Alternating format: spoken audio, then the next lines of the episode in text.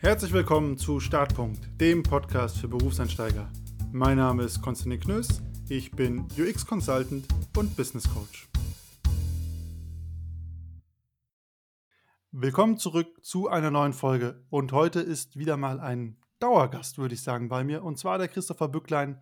Er war einer meiner ersten oder ich glaube sogar der erste Interviewgast in diesem Podcast.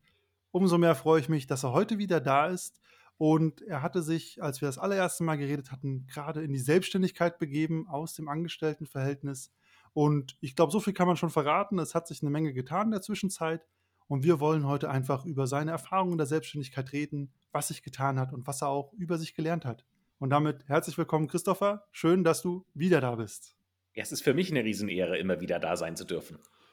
Ja, ganz bescheiden äh, sagst du das ja. Du hast ja einige Projekte am Start, glaube ich, als Selbstständiger und einiges hat sich ja getan. Unter anderem machst du ja auch mehrere Podcasts sogar selber, richtig? Ja, ich glaube, da, da, muss ich ein ganz kurzes Update geben. Einer ist eingestellt worden. Also ich habe äh, zwei Podcasts gemacht als, äh, ich würde mal sagen, dazu gebuchter Sprecher ähm, und Produzent. Ähm, und der ist auch tatsächlich, also einer davon läuft Bombe. Mit dem geht es auch tatsächlich in ganz neue Richtungen. Der andere lief gut, aber leider, äh, ich habe es auch ein bisschen kommen sehen, muss ich ehrlich sagen, weil das vom Thema her so war, dass ich es sehr schwer zu vermarkten fand. Und von den Reichweiten her war das ganz in Ordnung. Allerdings hat sich einfach kein Kunde gefunden, der das mittelfristig äh, als mit einer Werbeplatzierung buchen wollte.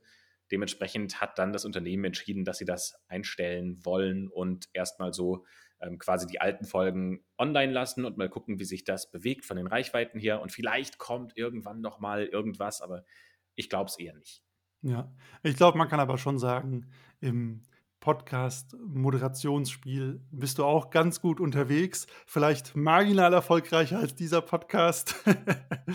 ähm, kann man schon von ausgehen, aber vielleicht, um das nochmal von vorne aufzurollen. Ich habe ja gesagt, ähm, das letzte Mal, als du da warst, warst du ja gerade so am Wechsel in die Selbstständigkeit. Jetzt hat sich ja ein bisschen was getan.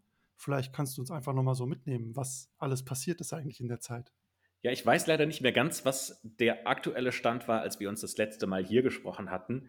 Äh, so der, die Idee war ja, als ich mich selbstständig gemacht habe, dass ich ganz gerne, ähm, eigentlich wollte ich mir einen Online-Kurs-Business äh, aufbauen, also was, wo ich tatsächlich komplett selbstständig bin, ohne Auftraggeber, sondern ich baue mir mein eigenes Business auf.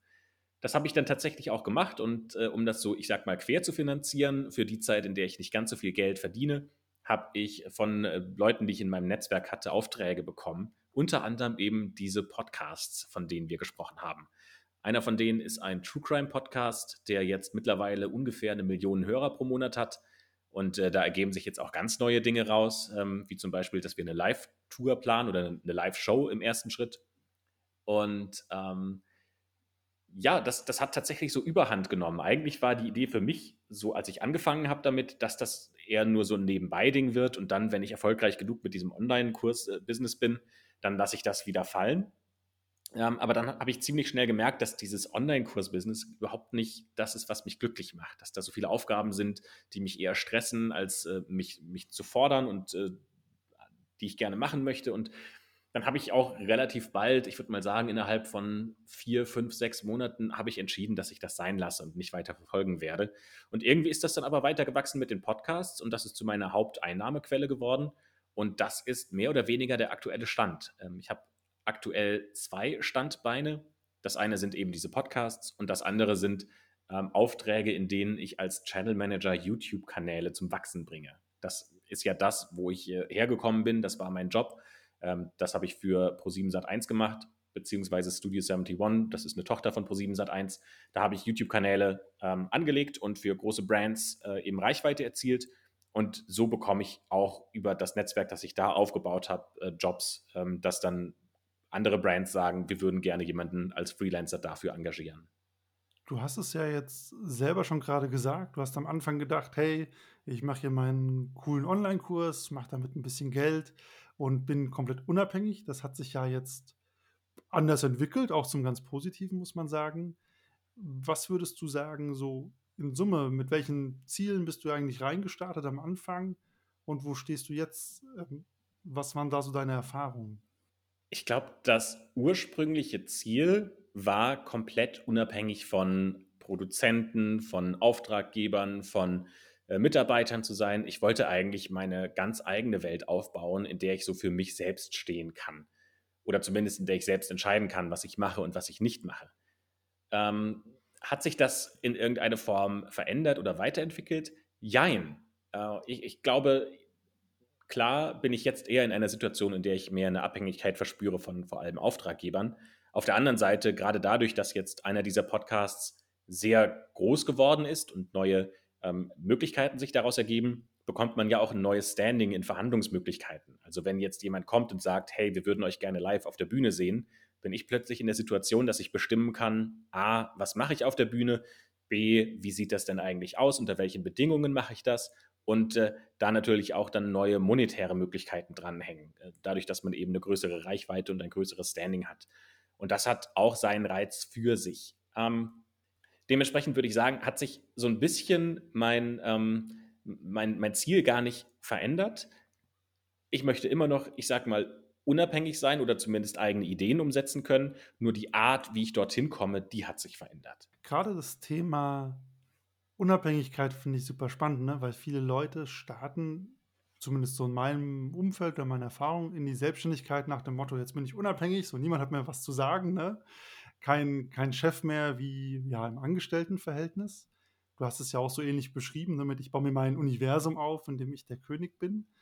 Das hat sich ja jetzt schon verändert, oder? Also es ist eine andere Art der Unabhängigkeit, die du hast. Also nicht so, wie du es ursprünglich gedacht hast.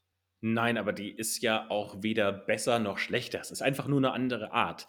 Ich mache das ja trotzdem total gerne. Also zum Beispiel, ähm, wenn wir jetzt über Unabhängigkeit reden, du bist ja nie wirklich unabhängig in dem Sinne. Beim Online-Kurs-Business zum Beispiel hast du ja auch Kunden, die eine Erwartung an dein Produkt haben und äh, ähm, die du ja erfüllen musst mit zum Beispiel Content, den du produzieren musst, mit zum Beispiel ähm, Support-Mails, die du beantworten musst, weil Leute gerade nicht wissen, ähm, wie sie äh, die Zahlung ähm, zum Beispiel über die Bühne bekommen in der Form, in der ich es jetzt mache, bin ich nicht unabhängig, weil ich äh, zum Beispiel ja jede Woche einen Podcast veröffentliche und dafür muss das Skript geschrieben werden, ich schneide das Ganze noch, wir müssen die Aufnahme organisieren, etc. etc. Dementsprechend glaube ich, die hundertprozentige Unabhängigkeit, die gibt es nie. Die hast du nie, weil immer irgendwo was in deinem Kopf rumschwirrt, das sagt, ich muss gerade getan werden. Das ist gerade eine Aufgabe, die es zu tun gibt. Ähm, von daher habe ich mich so ein bisschen von dem Konzept verabschiedet, dass es die totale Unabhängigkeit gibt. So, das ist erstmal so die erste Grunderkenntnis, die ich im Laufe dessen hatte. Und dass ich es gerne mag, wenn bestimmte Regelmäßigkeiten auftauchen. Also, dass ich weiß, jede Woche Donnerstag nehmen wir einen neuen Podcast auf.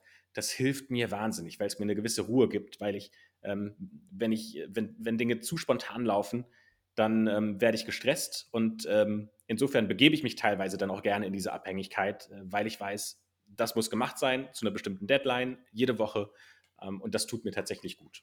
Also dieses Gefühl von komplett unabhängig, ich mache alles selbst, ich plane alles von null auf, ähm, das ist tatsächlich was, wo ich gelernt habe, das tut mir nicht unbedingt gut. Ich würde den Punkt mit der Unabhängigkeit sogar erweitern. Also ich teile das mit dir oder ich würde das teilen, ähm, dass es so keine hundertprozentige Unabhängigkeit gibt, weil man immer im Kopf was am Werkeln hat. Ich habe mich auch gerade, während du das erzählt hast, einfach gefragt, ob es überhaupt, sobald man in irgendeiner Form im Business unterwegs ist, sei es als Selbstständiger oder Angestellter, ob es eigentlich überhaupt das gibt, diese hundertprozentige Unabhängigkeit, weil am Ende des Tages muss ja immer irgendwer das gut finden, was man macht, sei es das Produkt, die Dienstleistung oder sonst was. Also da ist schon, wie du es auch angedeutet hast, ja immer ein Abhängigkeitsverhältnis in dem Sinne da. Das stimmt. Ich meine, du bist ja auch als Content Creator und Podcaster, bist du ja auch immer im Dienste deiner Zuschauerschaft. Allerdings, wenn die Zuschauerschaft irgendwann groß genug ist, dann hast du ein Zielpublikum gefunden, das dich gut findet. Und du wirst immer auch die Leute haben, die dich nicht gut finden und die dir dumme Kommentare schreiben oder dich mit einem Stern auf äh, äh irgendwelchen Podcast-Plattformen bewerten. Aber da kommt man dann mit der Zeit dorthin, dass man bemerkt, man macht es ja für die Menschen, die das gut finden. Ja, ich glaube, das ist die erste Challenge als Selbstständiger. Du musst die Leute finden, die dich gut finden und für die produzierst du dann weiter. Ähm, und die kommen ja dann auch zu dir, um regelmäßig den Podcast zu hören. Und die, die ich nicht gut finden, die können dann halt wieder gehen. Aber das ist eine, eine Stellung, die man sich tatsächlich erstmal erarbeiten muss. Ja, ich glaube, das ist auch was, was viele in der Selbstständigkeit dann bitter lernen müssen. So, man hat zwar, ich sage jetzt mal, vermeintliche Unabhängigkeit oder Wahlfreiheit, aber man muss auch was dafür tun. Ganz anders vielleicht als im Angestelltenverhältnis. Was ich noch spannend fand, war, du hast vorhin auch selber gesagt, du hast gemerkt, so eine gewisse Regelmäßigkeit, ein Rhythmus ähm, in der Arbeitswelt, damit wahrscheinlich auch einfach so ein Lebensrhythmus ist für dich wichtig. Was sind noch so Dinge, die du über dich gelernt hast in der Selbstständigkeit, die dir aufgefallen sind, einfach durch, ja, Try and Error vielleicht? Ähm, ich würde sagen, eine der großen Sachen ist so ein bisschen die Frage, in welcher Funktion will ich denn eigentlich arbeiten? Wenn man das jetzt mal so ganz plakativ hinstellen möchte, würde ich sagen, jedes Unternehmen hat drei große Funktionen. Es gibt Menschen, die sind wahnsinnig gute Hände, die können Dinge einfach sehr gut umsetzen und operativ arbeiten. Es gibt wahnsinnig gute Köpfe, die Strategien sich überlegen und äh, das eher so ein bisschen High-Level sehen. Und es gibt wahnsinnig gute Münder. Ja, das sind die Leute, die gut verhandeln, die gut äh, Dinge nach außen transportieren können. Und hättest du mich vor einem Jahr gefragt, wo sehe ich mich denn? Dann hätte ich wahrscheinlich gesagt, ich wäre gerne ein Mund und ich würde gerne Dinge nach außen transportieren. In der, ja, wenn ich das jetzt so für mich sehe, dann habe ich gemerkt, ich muss jetzt gar nicht unbedingt der Mund sein. Ich bin nicht die Person, die unbedingt im Mittelpunkt stehen muss und die Dinge nach außen transportieren muss. Viel lieber denke ich dann eher auf, äh, ich sag mal, Strategien rum. Also ich bin eher ein Kopf, vielleicht mit einem gewissen Teil noch Hand, auch wenn das mir mit Sicherheit nicht immer liegt, äh, Dinge im Detail zu planen oder im Detail umzusetzen. Ähm, aber ich bin einfach jemand, der wahnsinnig gerne an Strategien denkt und über Strategien denkt und darüber nachdenkt, wie man Prozesse verbessern kann, etc. und immer versucht, neue Dinge dazuzulernen. Und ich glaube, da hat sich so ein bisschen mein Selbstbild geändert, an welcher Stelle eines Prozesses ich eigentlich gerne setzen, sitzen möchte. Bin ich jemand, der am Anfang sitzt und sich das äh, darüber nachdenkt und dann vielleicht aus den Daten heraus ähm, Dinge adaptiert und anpasst auf der Strategieebene? Oder bin ich jemand, der tatsächlich da sitzt und äh, äh die Dinge anpackt und umsetzt? so hat sich mein Selbstbild ein bisschen geändert. Wie bist du dazu gekommen, das festzustellen? Ich finde es auch einfach super, dass du selber Podcast-Host bist und sagst, du bist kein Mund. auch ganz lustig.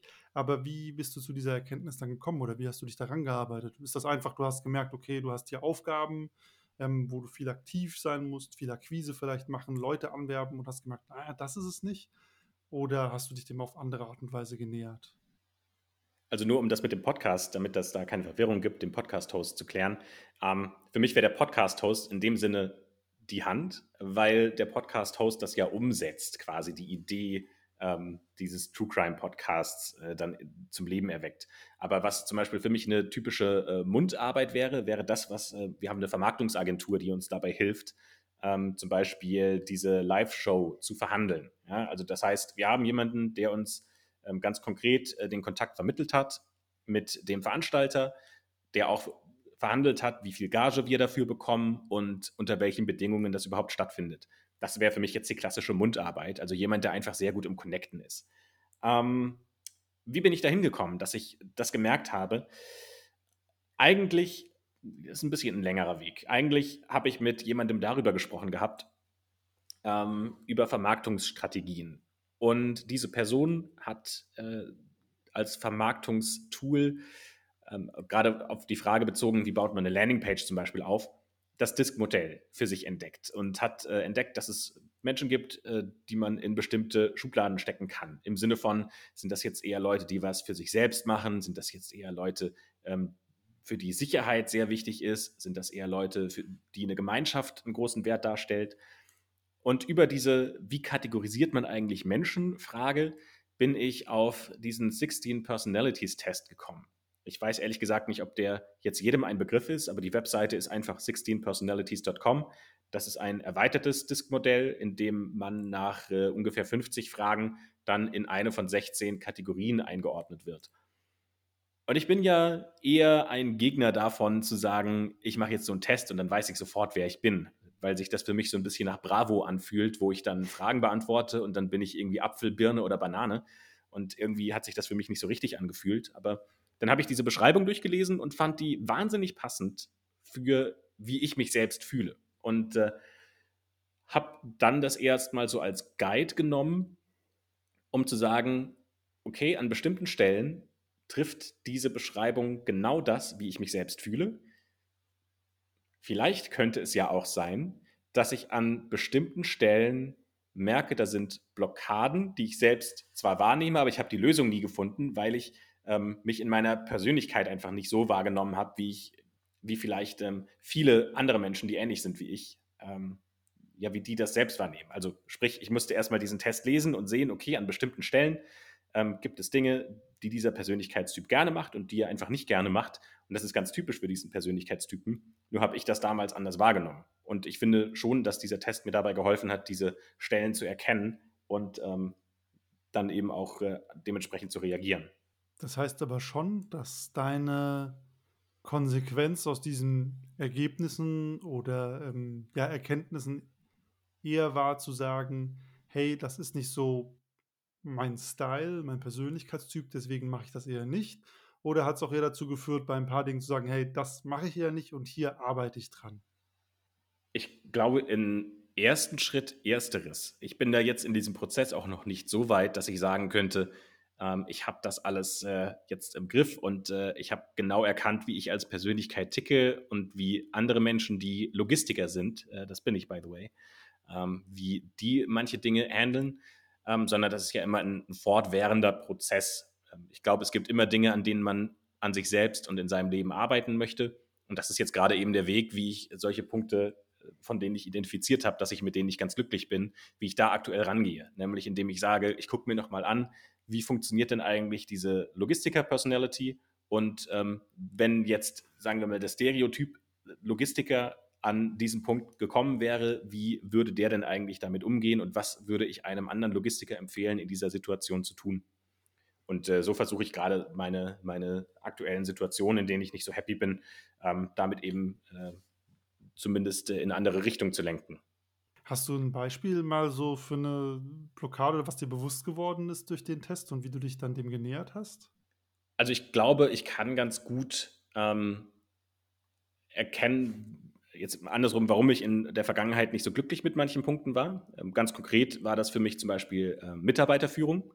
Ähm, ich war, bin einfach nicht der, der jetzt unbedingt ähm, seine fünf Juniors braucht, die er betreut, äh, weil das mich eher gestresst hat, wenn dann so viel spontan auf mich zugekommen ist und Leute mit neuen ähm, Ideen und neuen Punkten auf mich zugekommen sind, mh, mm, weil der Typ Logistiker eigentlich eher ein Typ ist, der, ähm, ich sag mal, sich in sein stilles Kämmerlein verzieht äh, da eine Woche dran werkelt und dann mit einer genialen Idee wieder zurückkommt, ähm, die er dann allen anderen präsentieren kann. Aber es ist halt einfach nicht der Typ, der jetzt äh, ähm, ständige Kommunikation braucht ähm, und für die Kommunikation an allererster Stelle steht.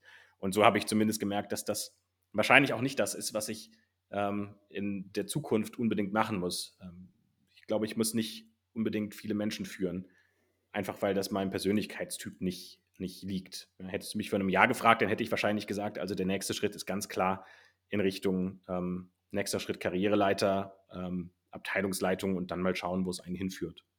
Das ist ja auch eigentlich äh, ganz interessant, weil ich glaube, als du beim letzten Interview hier warst, Episode 19, da haben wir ja genau darüber geredet, wie du auch Leute, also ne, Juniors, Praktikanten, Werkstudenten betreut und geführt hast. Und ich glaube, da warst du genau mehr auf dem Stand, wie du es auch gerade beschrieben hast, dass du gesagt hast, okay, die muss man halt so handeln, das ist mein Plan davon, das ist mein Konzept. Und es ist jetzt natürlich spannend zu sehen, dass du sagst, okay, vielleicht ist das gar nicht so mein Weg oder mein, mein Ding auch für die Zukunft, egal was ich mache. Auf der anderen Seite überlege ich natürlich schon auch, ob das nicht ein notwendiges, ich, ich will es jetzt nicht übel nennen, ja, aber auf der anderen Seite muss man da ja schon auch über seinen Schatten springen, wenn man ähm, eine, eine Karriere weiterführen möchte. Also ich sehe mich jetzt nicht, dass ich in zehn Jahren noch für Businesskunden YouTube-Channels manage. Da will ich mich natürlich schon selbst auch weiterentwickeln. Ja, und ob das nicht einfach ein Punkt ist, an dem ich sagen muss, ich weiß, das ist nicht mein Ding und ich bin dafür wahrscheinlich nicht gemacht, aber trotzdem muss ich lernen, damit umzugehen, um meine Karriere auf ein anderes Level heben zu können.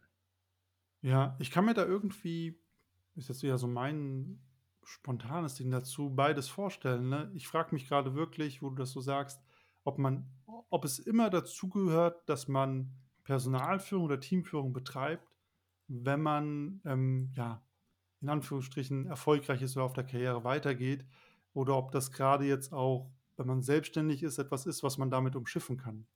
Hätte ich jetzt so, glaube ich, auch gar keine Antwort drauf. Ja, kann ich dir jetzt tatsächlich auch aktuell noch, noch gar nicht sagen, in welche Richtung das gehen wird. Ich meine, letztendlich in der Situation, in der ich bin, bin ich ja eher die ganz klare Hand. Ja, ich bin eher, ich sag mal, Weisungsempfänger. Jemand hat sich eine Strategie schon ausgedacht, da kann ich meinen Input noch mit dazugeben, aber im Großen und Ganzen habe ich ja eigentlich gar keine, gar keine Entscheidungskompetenz bei den Projekten, in denen ich involviert bin, abgesehen jetzt von, von dem Podcast, äh, bei dem ich mitarbeite. Ähm, und das ist natürlich schon was, was ich mir mittel- bis langfristig auch wieder wünsche, mehr, mehr eigene Ideen auch einbringen zu können und die auch durchsetzen zu können. Das ist ja auch was, ähm, was in der Karriere irgendwann mal wünschenswert wäre, dass man nicht ständig äh, drei Vorgesetzten auf die Pelle rücken muss, bis man mal, ähm, ja, sage ich mal, eine, eine, Idee anfassen kann, sondern dass man selbst das Vertrauen hat von seinen Abteilungsleitern oder auch seinen, seinen äh, CEOs, dass die sagen, hey, mach halt, ist mir egal, solange du am Ende deine Ergebnisse produzierst und äh, die KPIs stimmen, passt das alles schon. Ja, ich glaube, das ist das Streben, das Leute haben, die ambitioniert sind. ich gibt ja auch umgekehrt die, denen das gar nicht so wichtig ist. Was ja so, legitim ist. Ja, absolut. Also darf es ja auch alles geben. Ich glaube aber, oder wirst du ja auch sicher noch ein bisschen berichten, wenn man sich selbstständig macht, hat man ja auch ein gewisses Streben in sich, was zu machen. Man will ja irgendwie aktiv sein. Und du hast ja jetzt auch gerade die Begriffe CEO, Abteilungsleiter sind gefallen was ich mich dabei gefragt habe, ist, wenn du es jetzt mal so nebeneinander hältst, selbstständig sein versus angestellt sein, du hast beide Welten gesehen. Was sind für dich da die größten Unterschiede? Ich glaube, der größte Unterschied ist für mich die Frage darin, wer dir die Struktur gibt.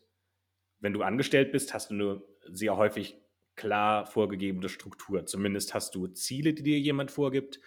Ganz häufig hast du auch eine terminliche Struktur, weil du regelmäßige Calls und Meetings hast. Ja, und äh, da ergibt sich dann so ein bisschen das, was du zu tun hast, von selbst. Wenn du selbstständig bist, dann musst du erstmal, also dann hast du die Ziele, aber die Zeit, wann du was tun sollst, das musst du dir alles selbst erarbeiten. Und das ist ähm, erstmal anstrengend.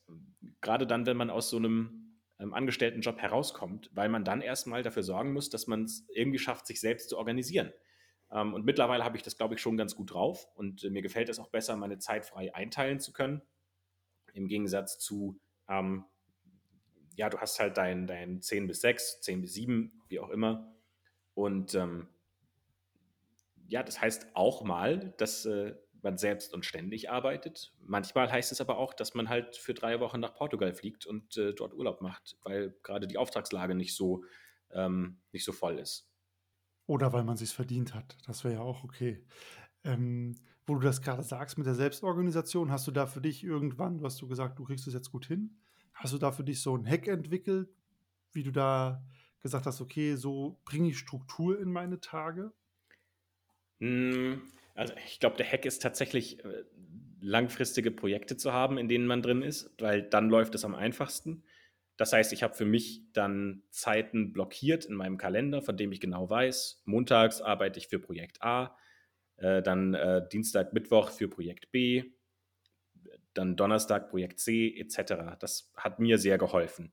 Ich bin jetzt per se nicht der Typ, der besonders gut darin ist, Struktur und Termine einzuhalten. Da äh, ähm, gibt es sicherlich Leute, die mehr Talent darin haben, aber zumindest habe ich das für mich so geschafft, dass ich in den Projekten, in denen ich arbeite, genau weiß, wann ich was zu liefern habe und auch genau weiß, wann ich daran arbeite, das zu liefern. Und wo du das mit den Projekten gerade ansprichst, und das kam auch schon vorher ein bisschen vor, Projekte muss man ja erstmal haben oder bekommen, sozusagen. Ähm, und davon, hängt ja am Ende des Tages ist deine Einnahmequelle, damit verdienst du dein Geld. Wie wichtig, vielleicht auch im Verhältnis zum Angestelltensein, ist so ein ja, so ein Business-Denken, so ein allgemeines Verständnis von Plus, Minus, wie viel kommt rein, wie viel gebe ich aus, wenn man selbstständig unterwegs ist. Ist ja bei mir eher einfach, weil ich keine konkreten Ausgaben habe. Ich habe nur Einnahmen. Die müssen natürlich aber auch, ähm, also wenn man es jetzt auf einer persönlichen Ebene rechnet, äh, klar muss man natürlich sich überlegen, was ist denn jetzt eigentlich mein, ich sag mal, mein Gehalt, wenn man das jetzt vergleicht mit einem Angestelltenjob das muss man natürlich schon für sich einmal durchrechnen, dass der Lebensstil, den man pflegt, nicht über das hinausgeht, was man im Jahr so einnimmt. Und Business-Denken ist vor allem dann in zwei Richtungen sehr wichtig. Zum einen musst du gut Business denken können für den Kunden, denn dein Kunde ist ganz häufig ein Konzern und äh, ein Konzern ist Business Denken, glaube ich, nicht in allen Ebenen angekommen. Dementsprechend bist du ganz häufig so ein bisschen, ich sag mal, das Gehirn für Leute, die zu dir kommen und bestimmte Anforderungen stellen. Und manchmal muss man da einfach auch zurückfragen, so ist das denn eigentlich jetzt das, was du wirklich willst? Weil also aus meiner Sicht macht das nicht so Sinn. Ähm, und manchmal muss man dann eben auch für sich selbst äh, Business denken und sagen, ähm, okay, also wenn ich das jetzt runterrechne, dieses Projekt kostet mich äh, oder andersrum, ich bekomme dafür, wenn ich jetzt mal meinen eigenen Aufwand im Verhältnis zu dem Gehalt, das ich bekomme, äh, setze, dann verdiene ich hier vielleicht, wenn es doof läuft, gerade mal Mindestlohn. Und das ist nicht das, was ich mir vorstelle. Dann äh, sage ich ein Projekt auch vielleicht mal lieber ab. Und ich glaube, das ist ja auch der große Unterschied wahrscheinlich zum Angestellten, wo man einfach sein Gehalt bekommt monatlich mehr oder minder egal, was man macht, wo du jetzt schon auch rechnen musst, lohnt sich das für mich oder ist das meine Zeit wert? Absolut. Und manchmal muss man dann eben auch in eine Verhandlung treten. Das ist auch was, was ich jetzt äh, äh, dann in den vergangenen Monaten gelernt habe, dass äh, das auch in Ordnung ist zu sagen, pass mal auf, also so wie die Situation gerade ist, lohnt sich das für mich nicht richtig entweder wir können das äh, am, äh, am, Aufwand regeln oder am monetären Ende regeln oder ich regel das am Ende, dass ich es halt nicht annehme. Und dann reagieren Menschen dementsprechend darauf. Aber dass es auch total in Ordnung ist, seine eigenen Forderungen zu stellen und seine eigenen Ansprüche zu stellen und die auch nach außen mitzuteilen. Wie schwierig war es zum ersten Mal zu einem Projekt Nein zu sagen, weil da die Rahmenbedingungen für dich nicht gepasst haben? Sehr schwierig, weil das ist gerade am Anfang halt so ein bisschen in der Selbstständigkeit äh, ja so ein Mindset, das sich so einimpft, ähm, dass man das Gefühl hat, man muss alles annehmen, weil es könnte ja die Phase kommen, in der man nichts hat. Und für die Phase muss man vorbereitet sein. Dementsprechend will man möglichst viel Rücklage bilden. Und dann irgendwann muss man für sich aber dann doch einmal so ein bisschen resümieren, kann ich gerade so von dem Workload überhaupt noch was annehmen?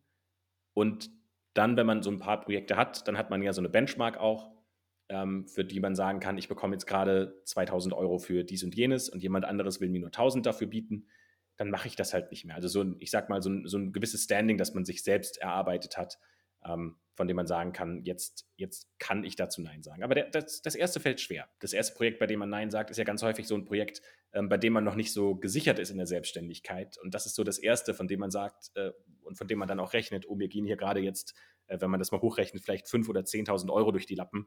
Ähm, das tut dann schon erstmal weh. Das kann ich mir gut vorstellen. Ich finde es auch spannend, wie du das beschreibst, ne? dieses Selbstbewusstsein, dass man sich erarbeiten muss, um dann Nein zu sagen zu einem Projekt und dass das quasi auch wieder so ein neues Selbstbewusstsein ist, dass man ja, ja, dass man sich wirklich sprichwörtlich erarbeiten muss. Jetzt habe ich Arbeiten zweimal gesagt, aber was soll's. Und umgekehrt, in deinem vorherigen Job warst du ja auch schon erfolgreich, hattest da ja auch schon ein Selbstbewusstsein, ein Standing. Ich finde es spannend, dass du wieder in der Phase, wo du in was Neues gewechselt bist, man wieder neu aufsetzen muss und sich wieder sowas erarbeiten muss in diesem neuen Kontext, um dann da auch agieren zu können. Aber ich glaube, das ist ja auch die Herausforderung, die man sich selbst als Selbstständiger setzt. Also ist zumindest meine Idee von der Selbstständigkeit, dass man nie aufhört zu lernen. Das ist so zumindest mein, mein Credo fürs, fürs Leben eigentlich, wenn man das jetzt groß fassen will. Ähm, ich will eigentlich immer gefordert sein, dass ich immer was Neues dazulernen muss denn wenn ich nicht lerne, dann äh, bin ich gelangweilt und wenn ich gelangweilt bin, dann äh, geht es mir nicht gut. Ähm, dementsprechend ist das ja auch, ich sag mal, die Challenge, die man sich selbst gewählt hat und die mir persönlich dann auch an der Selbstständigkeit gefällt. Ja, ich glaube, man muss auch ein bisschen der Typ sein, für, dafür Herausforderungen zu suchen, an denen man wachsen kann. Was würdest du sagen, auch wo wir das Thema hatten, ne? Projekte müssen kommen, man muss schauen, kann man Rücklagen bilden, wie geht es voran? Wie wichtig war für dich ähm, dann gerade dein Netzwerk, also dein ja, Business-Kontakte oder Networking sind ja immer die Stichworte. Ähm, was für eine Rolle hat das gespielt für dich? Ohne Netzwerk, ohne das Netzwerk, das ich mir aus meinem Angestelltenjob zu Beginn rausgeholt hätte, wäre ich heute nicht mehr selbstständig. Das kann ich so zu 100 Prozent sagen, denn alle Projekte tatsächlich, in denen ich heute noch aktiv bin, habe ich deswegen bekommen, weil ich die Leute schon kannte, bevor ich überhaupt selbstständig geworden bin. Und dementsprechend ist Netzwerk das A und O. Und aus dem Netzwerk, das ich hatte, hat sich ein neues Netzwerk ergeben ähm, von Leuten, die mich kennen. Ähm, dann haben sich ein paar andere Sachen ergeben, zum Beispiel, dass ähm, äh, die Chefs, die mich eingestellt haben, dann in neuen Unternehmen waren. Äh, das heißt, Leute, mit denen man schon mal zusammengearbeitet hatten, hatte, ähm, die wechseln dann auch das Unternehmen. Und äh, so kommen immer irgendwie neue Dinge mit dazu. Aber ein Netzwerk, würde ich sagen, ist so das Wichtigste überhaupt. Ähm, und ich bin da gar nicht so ein großer, ich bin kein Networker, aber ja, ich glaube schon, dass es einfach wichtig ist, dass man Leute hat, mit denen man sich gut versteht und vor allem die wissen, welche Stärken du hast. Die sind bei mir jetzt wahrscheinlich weniger im, äh, dass ich jetzt zum Beispiel ähm, besonders gut äh, Details abarbeiten könnte und äh, du von mir immer die, die feinsten und äh, detailliertesten ähm, Berichte erwarten kannst. Ich glaube, bei mir ist es eher, dass ich halt ein guter Fighter bin und die Leute, die mich buchen, die wissen, ähm, wenn sie bei mir nachts um elf anrufen oder abends um elf äh, und sie brauchen um vier Uhr nachts, äh, brauchen sie noch Hilfe, dann wissen sie, dass ich immer da stehe und für sie fighte, bis das Ding gegessen ist. Und äh, ich glaube, ähm, es ist einfach extrem wichtig, dass es Menschen gibt, die wissen, was du zustande bist im Leisten, zu leisten und dass es am einfachsten ist, diese, dieses, ähm, dieses Netzwerk aufzubauen, wenn man erstmal in einem Unternehmen ist, das äh, in dem man sich beweisen kann und in dem man zeigen kann, welche Stärken man hat. Daran anknüpfend dann die Frage auch, weil du sagst, ohne Netzwerk wärst du quasi nicht mehr am Start. Würdest du Berufseinsteigern empfehlen, direkt selbstständig zu werden? Also so Klassiker vielleicht, ich habe mein Unistudium gemacht und jetzt mache ich mich selbstständig? Womit denn? Also mit welcher Rechtfertigung? Ich würde es schon sagen, du brauchst als Selbstständiger ja einen Track Record, also von Dingen, die du gemacht hast. Und wenn du jetzt ich sag mal, ähm, deutscher Meister im 100-Meter-Sprint bist und du wirst Sprinttrainer, okay, dann hast du einen Track Record, ohne dass du irgendwo schon vorher festangestellt gearbeitet hast. Aber wenn du zum Beispiel Consultant werden möchtest oder wenn du ähm, in bestimmten Unternehmensprozessen selbstständig sein willst, äh, ähm, dann musst du natürlich auch in gewisser Art und Weise nachweisen können, dass du in der Lage bist, diese Prozesse zu handeln. Und woher soll das kommen, wenn du von Anfang an selbstständig sein willst? Also ich würde behaupten, in den wenigsten Unternehmensbereichen ist es überhaupt möglich, ohne, ähm, ohne ich sag mal, gezieltes Wissen und, und äh, Projekte, in denen du schon festangestellt gearbeitet hast, ähm, direkt selbstständig einzusteigen. Und das die Warnung zum Abschluss von der heutigen Folge. Ähm, Finde ich auch einen validen Punkt. Ich kann mir durchaus vorstellen, dass vielleicht der einzige Unterschied ist, wenn man irgendwie sich so in die Start-up-Ecke begibt, weil das gerade halt so gehypt ist und es da einen Haufen Förderprogramme gibt. Aber ich bin total bei dir. Wenn es reine Selbstständigkeit ist und ich mache hier was, man muss, man braucht Erfahrung, man braucht einen Track Record und man muss auch mal ein bisschen was gesehen haben, bevor man sich da ähm, in diese Welt begeben kann ich würde vielleicht, um, um den Punkt ein bisschen noch, ich sag mal, zu entschärfen. Also ich glaube, es gibt schon Dinge, bei denen es Sinn macht, von Anfang an selbstständig zu sein. Zum Beispiel, wenn du Reichweite hast. Ja, wenn du Reichweite hast und du kannst daraus ein Business aufbauen, dann brauchst du kein Unternehmens, ähm, keine Unternehmenserfahrung. Ja, also wir reden hier schon auch von klassischen Unternehmensprozessen.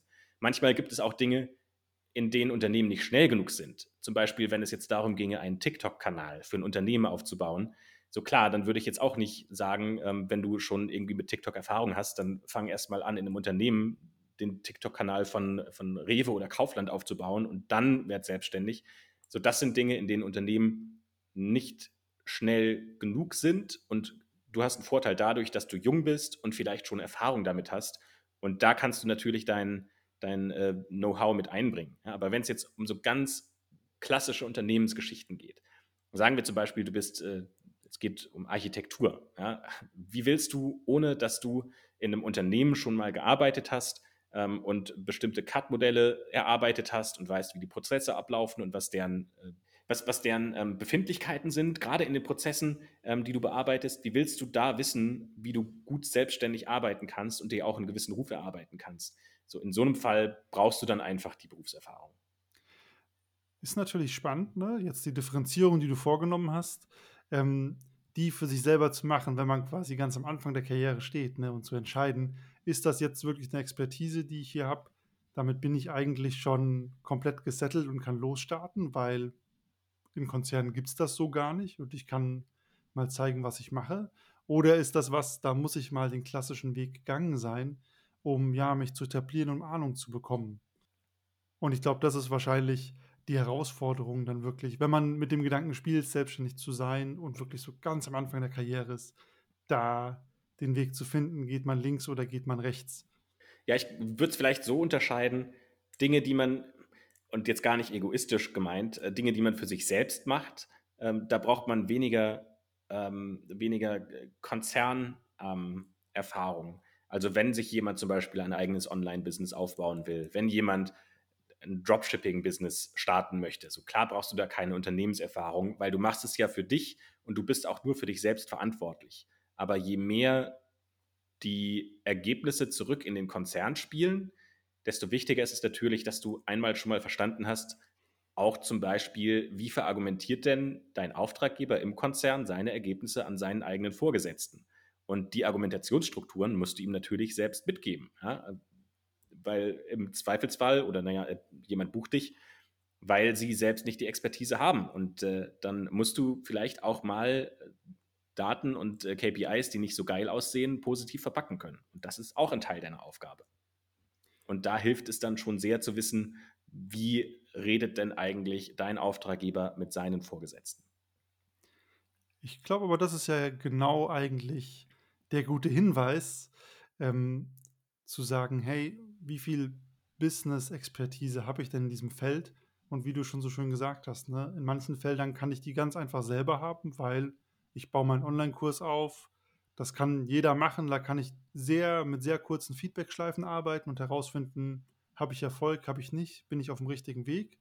Umgekehrt, wie du so schön sagst, in anderen Umfeldern, wo auch die, ja, der Zugriff auf das Wissen oder das Business so hinter verschlossenen Türen ist, weil das halt erstmal von Konzern zu Konzern abläuft ähm, oder Unternehmen, da muss ich vielleicht erst mal rein, um zu wissen, um so Hintergrundprozesse verstehen zu können, weil ich so alleine gar nicht so leicht an die rankomme.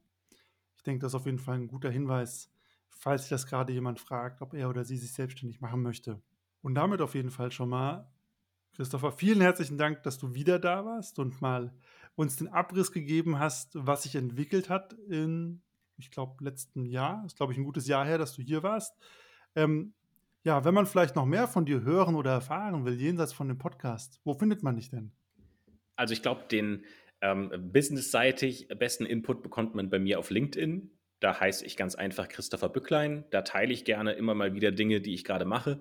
Und wer sich für das interessiert, was ich tatsächlich produziere, der kann gerne in den Podcast Schwarze Akte reinhören. Da hört man dann am Ende des Tages das Ergebnis. Ja, sehr cool, kann ich auch nur empfehlen. Ich höre ja auch ganz treu viele Folgen, nicht alle, aber einige habe ich gehört. Ähm, hört auf jeden Fall mal rein. Und ansonsten, wie immer, wenn ihr Fragen, Feedback, Kommentare zu der Folge habt oder auch noch mehr über Selbstständigkeit wissen wollt, dann schreibt mir einfach auf Insta at Konstantin Knös oder auf LinkedIn Startpunkt Podcast oder einfach per E-Mail. Ich freue mich wie immer über eure Fragen und Kommentare und damit bis zur nächsten Woche.